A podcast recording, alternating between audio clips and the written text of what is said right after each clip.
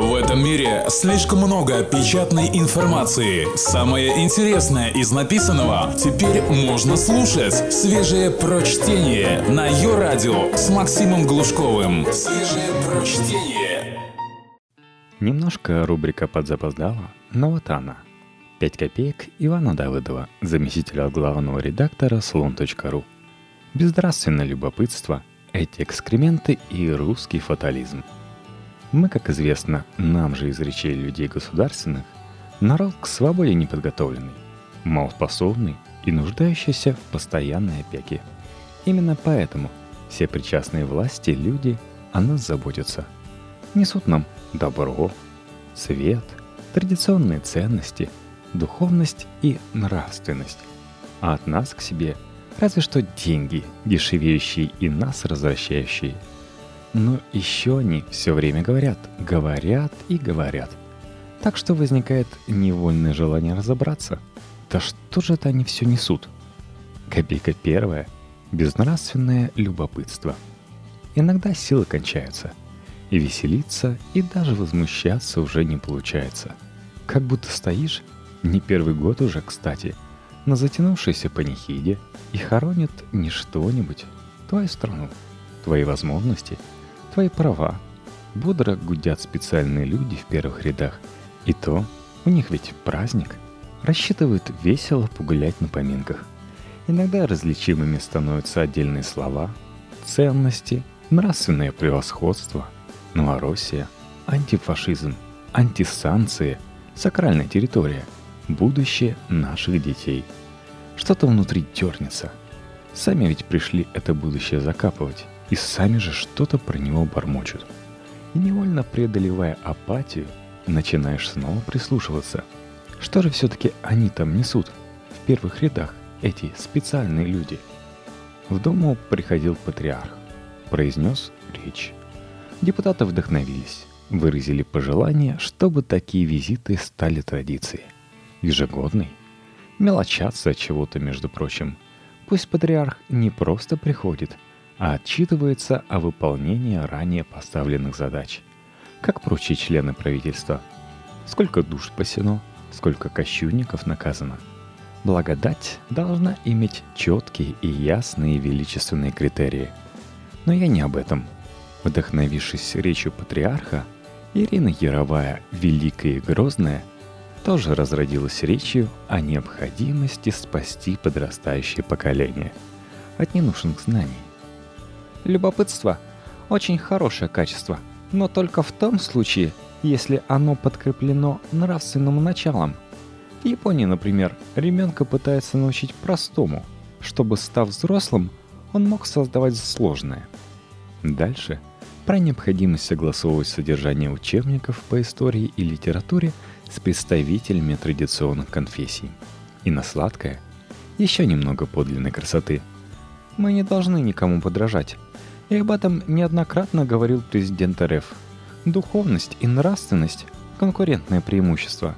Это главные фундаментальные ценности, которые сохранят Россию в будущем.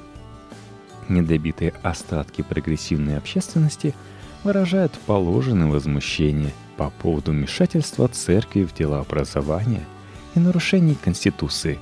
Завидую.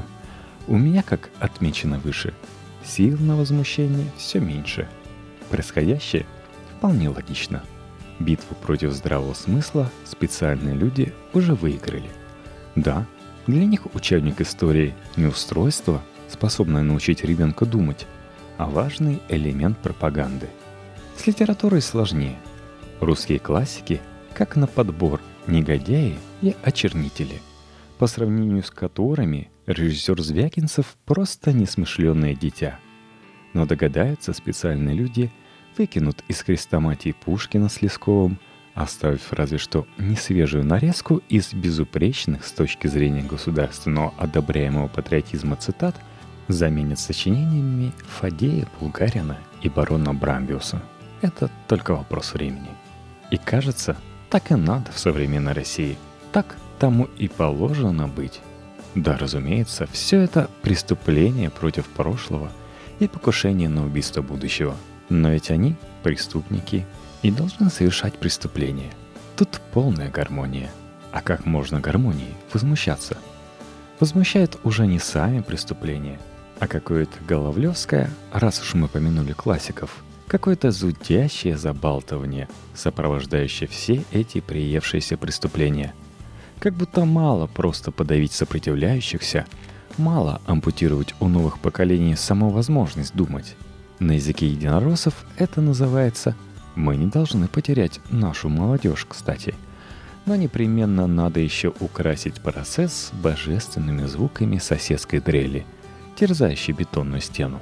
Любопытство – очень хорошее качество, но только в том случае, если оно подкреплено нравственным началом. Вот тут уже не злость просыпается, а какое-то безнравственное любопытство. Хочется спросить, что вы вообще несете – что это? О чем? Зачем? В Японии, например, ребенка пытается научить простому. Чтобы стать взрослым, он мог создавать сложное. Ирина Анатольевна, вы ведь страну убиваете, а не открытку для сайта «Одноклассники» рисуете. К чему эта суетная пошлость, раздражающая пустословие? Режьте, Ирина Анатольевна, молча. Да, кстати, байкер-хирург с подельниками не только грозятся убивать национал-предателей, они еще и праздничные представления для детей устраивают. Вот пересказ сюжета байкерского спектакля от РИА Новости. Сказочный, понятный детям манере им рассказывают о произошедшем в 2014 году событиях. Майдане, воссоединении Крыма с Россией и недовольстве этим западных стран. Героями представления стали не только классические сказочные персонажи – Кощей Бессмертный, Снегурочка, Дед Мороз, Три Богатыря, но и сами ночные волки. А еще НАТО, бизнес и чужестранная звезда. Девушка в головном уборе, благодаря которому она напоминает американскую статую свободы. Сюжет сказки вплетены актуальные нравственные и патриотические смыслы. По сюжету злодеи НАТ, НАТО и БИС, бизнес – а также чужестранная звезда, которые хотят покорить русский народ, похищает ключ времени, чтобы переписать историю 2014 года и помешать воссоединению Крыма с Россией. Однако, как и всегда в сказке, побеждает добро. В данном случае «Три богатыря» и «Ночные волки». По-моему, отличный вариант единого учебника истории – правильные подобранные представители традиционных конфессий должны одобрить. Только свежее прочтение на Йо-Радио. Копейка вторая. Эти экскременты. Кстати, я тут по рабочей необходимости исследовал доступные в сети материалы, связанные с деятельностью движения «Антимайдан», одним из создателей которого является как раз Бакер-хирург – наткнулся, среди прочего, на сайт Антимайдан, который к одноименному движению никакого отношения не имеет и посвящен в основном подвигам героев Новороссии. Но не только. В частности, довелось ознакомиться с материалом «Тролли Газдепа атакуют». Сказать, что я восхищен, значит не сказать ничего. Что-то вроде озарения со мной случилось. Как будто зажигалкой в темноте щелкнули – и я хоть ненадолго, но видел, где я. Спешу поделиться радостью. Простите, будет много цитат. И да, с пунктуацией беда. Но вы этого не увидите. Начинается все как-то даже радужно. Друзья, сейчас в интернет пришло новое поколение троллей, отрабатывающие 35 миллиардов долларов, выделенных Газдепом США на свержение законной государственной власти в России – Почему радужно? Ну, потому что деньги ведь приличные. Может, что и получится. Начинается радужно, но продолжается вовсе божественно. В соцсетях они представляются представителями разных профессий и различных социальных слоев. Медработниками, дедушками, бабушками, лицами любой национальности, многодетными мамами и папами, учителями, пенсионерами и так далее – работают в группах в различных темах по 5 человек. В каждой такой группе есть психолог и аналитик. Пользуются они специально заготовленной для этой цели искаженной, но с виду правдивой информацией. От декларации к примерам. Смысл их постов заключается в том, что в них будет осуждаться и искажаться все, что происходит в России. Например, Олимпиада представляется как показушное мероприятие, направленное на растранжирование государственных денег. Вас постоянно будут настраивать на то, что Олимпиада проведена для поднятия авторитета Путина в мире. Вам будут приводиться финансовые затраты на Олимпиаду и полную их неокупаемость, разрушаемость олимпийских объектов и так далее. Ох, коваренко степ. И все для чего? Все посты этих экскрементов сводятся только к одному — появлению читающего чувство безысходности и создание образа виноватого во всем — нашего президента Путина. Неосведомленному человеку в этом вранье очень трудно разобраться. Одна язвительная дама-филолог заметила, что запятые сочинители таких текстов ставят там, где в устной речи предполагается запрещенное цензурой упоминание женщины любопытного, но безнравственного поведения. И, кстати, если попробовать читать текст, мысленно вставляя пропущенные слова, он только выигрывает – Думаю, писал это человек искренний, озабоченный судьбами Родины и нашего президента. Нанятые, сходные по содержанию глупости, излагает чуть грамотнее все же. А теперь оценим картинку в целом.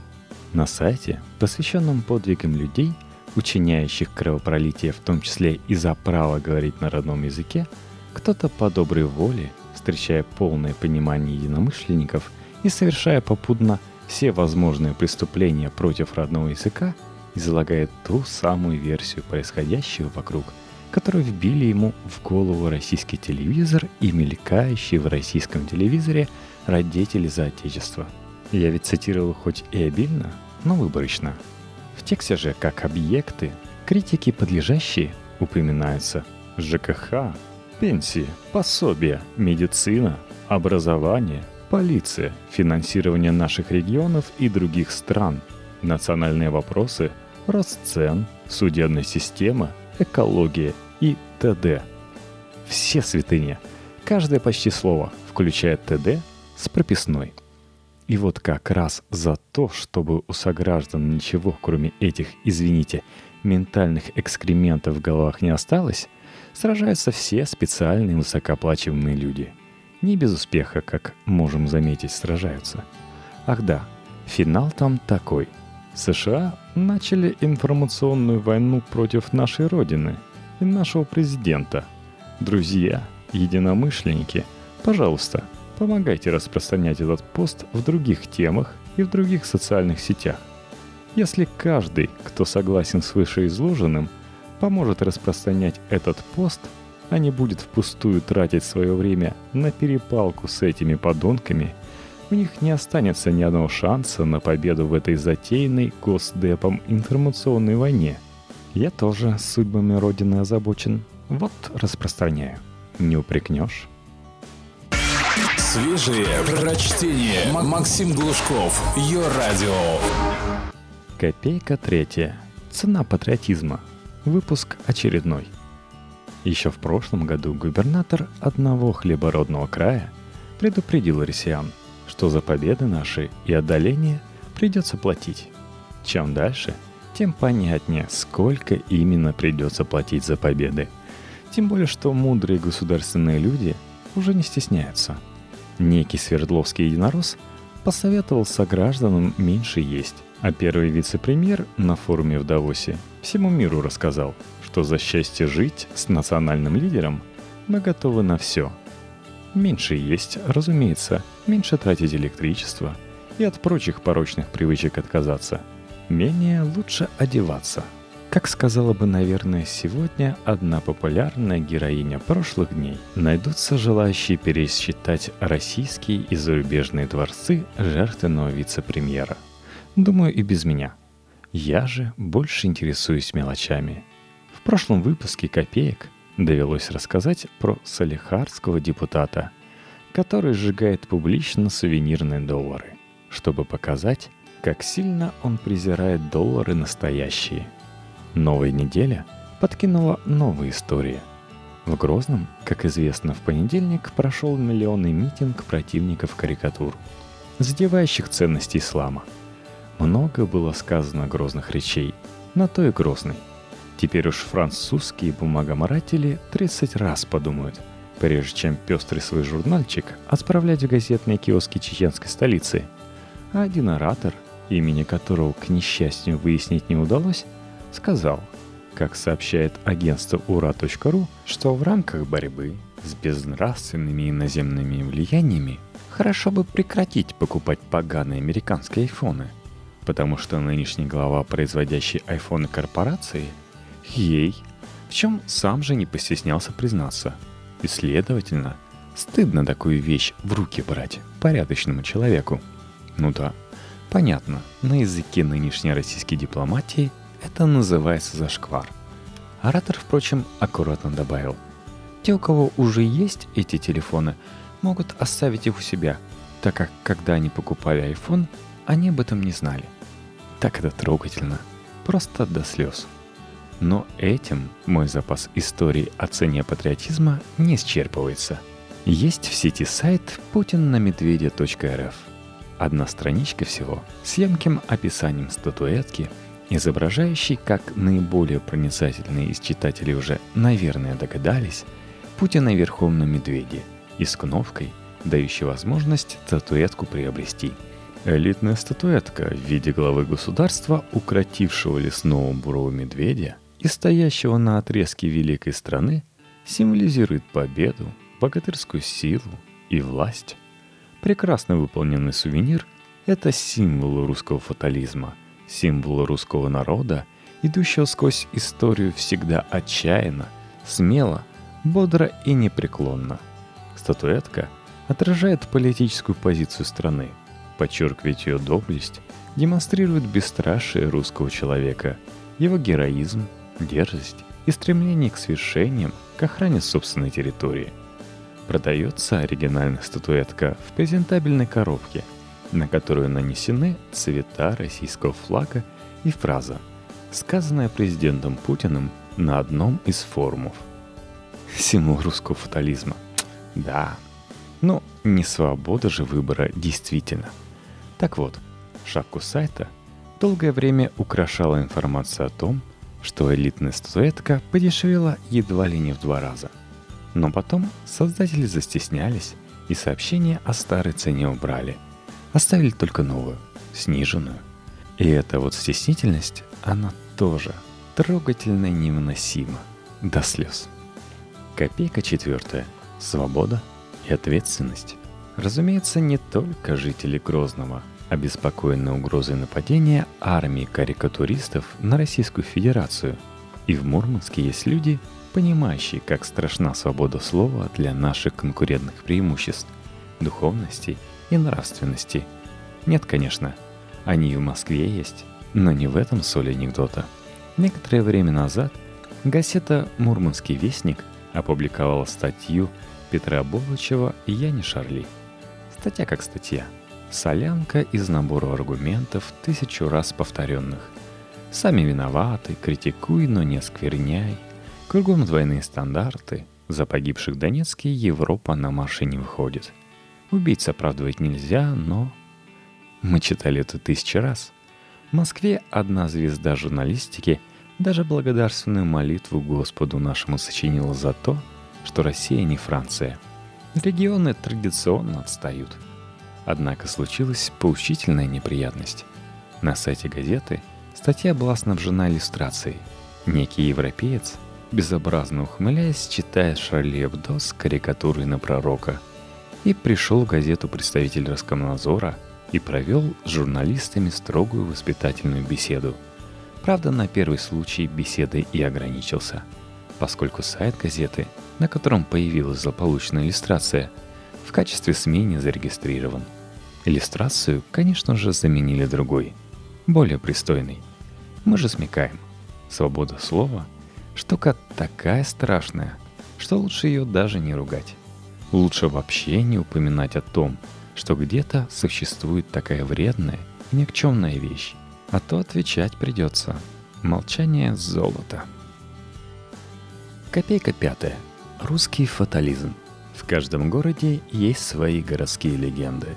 В городе Перми, например, где провел я не без удовольствия, хотя, наверное, и без пользы, немало времени, в те баснословные года, когда Марат Гельман, в прошлом галерист, а ныне трудящийся Черногории, осуществлял там культурную революцию. Рассказывают о черном мастере контемпорари арта. Говорят, что в те как раз времена, когда прогрессивный галерист и еще более прогрессивный губернатор – старались посредством организации перформансов, а иногда даже хеппинингов, превратить мрачный промышленный город в культурную столицу Европы, приехал в Пермь некий молодой contemporary артист. Может, мошонку рассчитывал какой-нибудь из знаменитых пермских деревянных скульптур прибить, а может, в храме сплясать. Тем более, что в Перми знаменитые деревянные скульптуры экспонируются как раз в бывшем соборе – и одно с другим вполне можно совместить. Но выпил художник на губернаторском банкете лишнего и одолела его скотская похоть, потому что иные чувства мастерам современного искусства в общем-то неизвестны.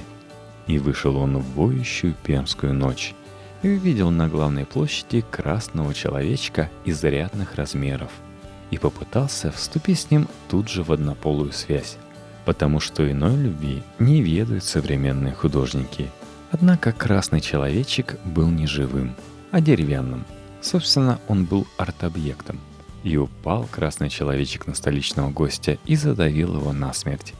Душа греховодника не нашла упокоения и бродит по ночам его призрак по городу, нападая на прохожих. И пытается выжать из них свежий кал – потому что кал для современного художника наипервейший и необходимейший для творчества материал. Может, поговаривают и до смерти задавить, если трижды не успеешь призвать Илью Глазунова угодника, или просто прикричать загадочное заклинание Андреяка.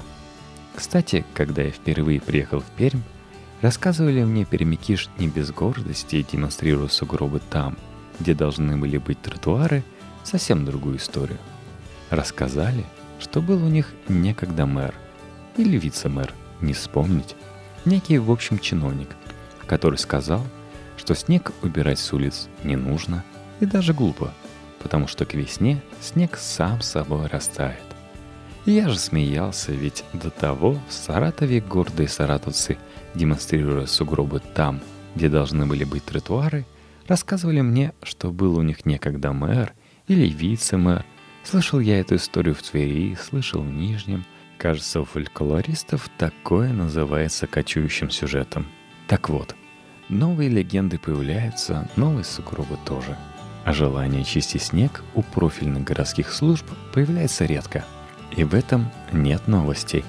В этом году четверо жителей Перми, устав дожидаться, когда тротуар расчистят, сами взяли за лопаты. И, естественно, пометуя о культурной революции – назвали себя творческим объединениями лопаты Перми. Снег с тротуара покидали на проезжую часть, а под ноги своем сняли ролик и, чтобы уязвить коммунальщиков, выложили в интернет. Реакция властей не заставила себя ждать. Цитирую местный портал 59.ru. Администрация Перми всячески поощряет активность пермяков в вопросах уборки снега. Но нужно помнить, что сброс снега на проезжую часть – может быть приравнен к административному правонарушению, за который физическое лицо может быть оштрафовано на сумму до 2000 рублей. Помните элитную статуэтку и русский фатализм? Это как раз про него история, мне кажется. Терпишь и ждешь, так в снегу утонешь, а рискнешь прибраться – оштрафуют. И это еще в лучшем случае –